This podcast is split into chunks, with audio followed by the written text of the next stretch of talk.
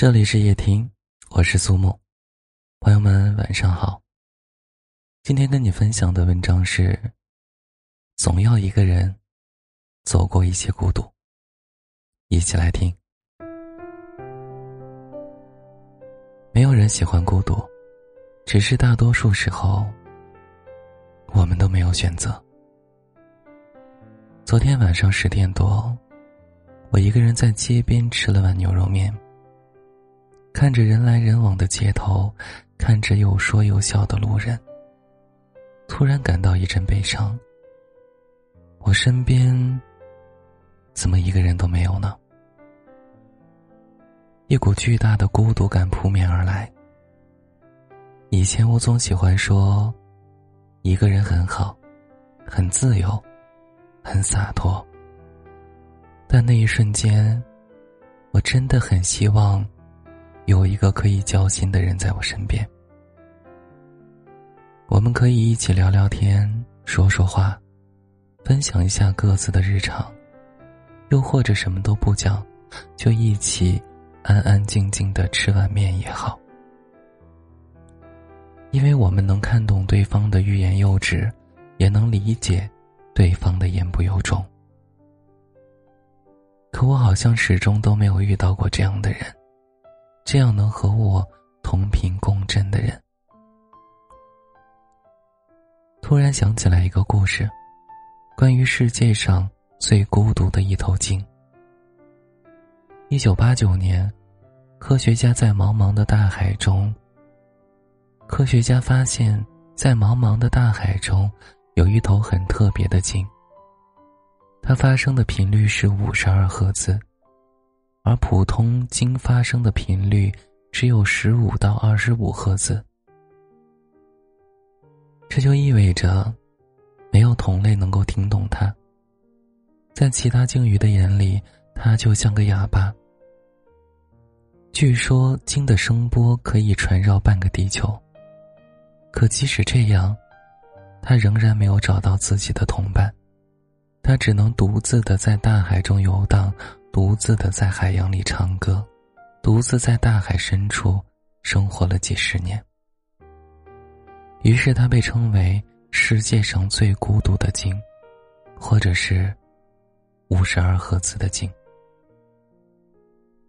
不过前两天在网上看到了一条好消息，有一部纪录片《最孤独的鲸：寻找五十二》。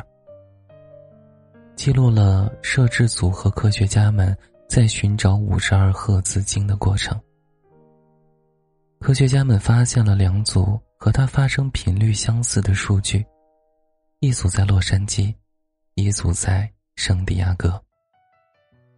两个地方相距了九十公里，但却在十分钟的时间里，捕捉到了两组相似的五十二赫兹叫声的数据。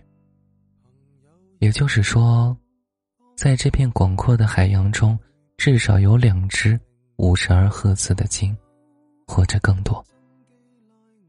看到这条消息的时候，真的感动到热泪盈眶。原来他并不孤独，原来在这个世界上，真的存在另一个能懂他的鲸。就像那句话说的：“没有人是一座孤岛。”我想，对于鲸鱼来说也是这个道理。没有鲸鱼完全是孤独的，每只鲸都会等到它频率相同的伙伴。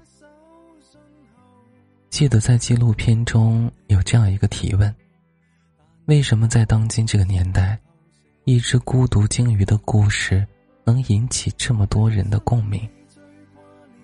我想，大概是因为人类把五十二赫兹鲸。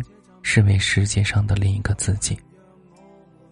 在这个社交网络发达、人口激增的时代，我们围绕在人群中，却依然感到孤独。明明满世界都是人，却找不到一个真正的同类，就像那只孤独的鲸。我们同情他，理解他，同时又期望他能够遇到一个真正的同类，这是对他的期许。也是对我们自己的期许。据说我们一生中会遇到两千九百二十万人，我们和每个陌生人相遇的概率是零点零零四八七，而从这些陌生人中寻找一个和自己灵魂相似、相互契合的人，概率约等于零。就像你打开手机通讯录，看到里面有二百八十七位联系人，但却没有一个人可以跟你交心。打开微信，里面有一千三百五十二位好友，在你难过的时候，还是不知道该找谁诉说。我们认识的人越来越多，可真正能走进我们内心的人，始终没有几个。大概就是因为这种无力的孤独感，才让我们对一头鲸的孤独格外的感同身受吧。也正是因为如此，才会听说他们可能遇到相似的同伴时，感到格外的温暖治愈。因为那就意味着，即使是最孤独的鲸，也会等到和他相同的伙伴。所以。即使是再孤独的人，也可能会等到一个懂他的另一半。喜欢《刺猬的优雅》中的一段话：“我们都是孤独的刺猬，只有频率相同的人，才能看见彼此内心深处不为人知的优雅。相信这个世界上，一定有一个能感受到自己的人，那个人未必是恋人。”他可能是任何人。在偌大的世界里，我们会因为这份珍贵的懂得，而不再孤独。